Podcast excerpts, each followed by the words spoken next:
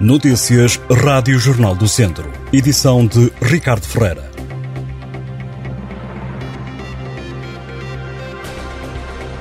O espaço provisório da Central de Caminhagem de Viseu, que está em obras, ficou inundado às primeiras horas da manhã desta terça-feira devido à chuva. Os motoristas e os passageiros tiveram que andar a caminhar em cima de estrados colocados entre os contentores, enquanto a água não baixava causa das obras no edifício principal foi criada uma zona provisória onde estão a funcionar bilheteiras, também um bar, mas a chuva intensa que caiu durante a noite deixou o espaço inundado, tendo sido necessária a intervenção dos bombeiros. O vereador na Câmara de Viseu, João Paulo Gouveia, disse que para evitar inundações vai ser feita mais uma caixa de drenagem à entrada desta zona temporária. De acordo com o Centro Distrital de Operações de Socorro de Viseu, a chuva intensa provocou durante a noite e manhã desta terça-feira mais de uma dezena de ocorrências em todo o distrito. Registaram-se quedas de árvores inundações, também deslizamento de terras em vários pontos da região.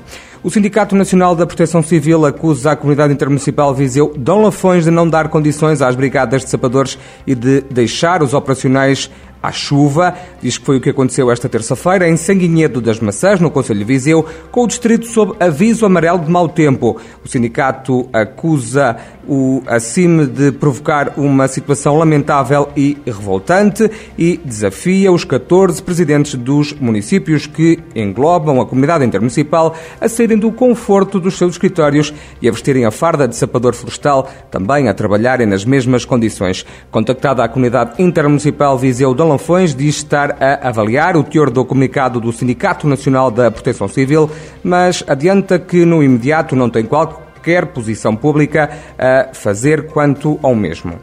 Morreu mais uma pessoa com Covid-19 no centro hospitalar Tondela Viseu. Nos últimos três dias, os médicos admitiram seis doentes infectados e deram alta a quatro pessoas que estavam contagiadas. Nesta altura, estão hospitalizadas no centro hospitalar 18 doentes, todos em enfermaria devido à pandemia da Covid-19.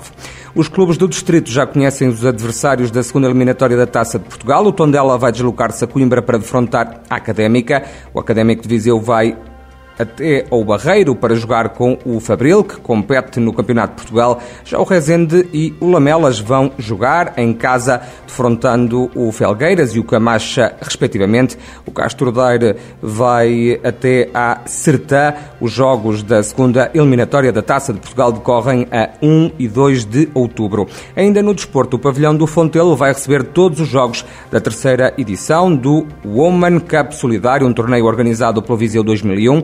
O primeiro jogo desta competição, que vai opor o Viseu 2001 ao Sporting, estava agendado para sábado, 17 de setembro, no Colégio da Via Sacra, mas o clube viziense anunciou agora que todo o torneio vai acontecer no pavilhão do Fontelo, além do Viseu 2001 com o Sporting. O Woman Cup Solidário inclui jogos entre a Académica e o Viseu 2001 e entre o Sporting e a Académica. O Viseu 2001 vai aproveitar a presença do público no domingo para fazer a apresentação da equipa sénior masculina do clube a partir das 7 e um quarto da tarde.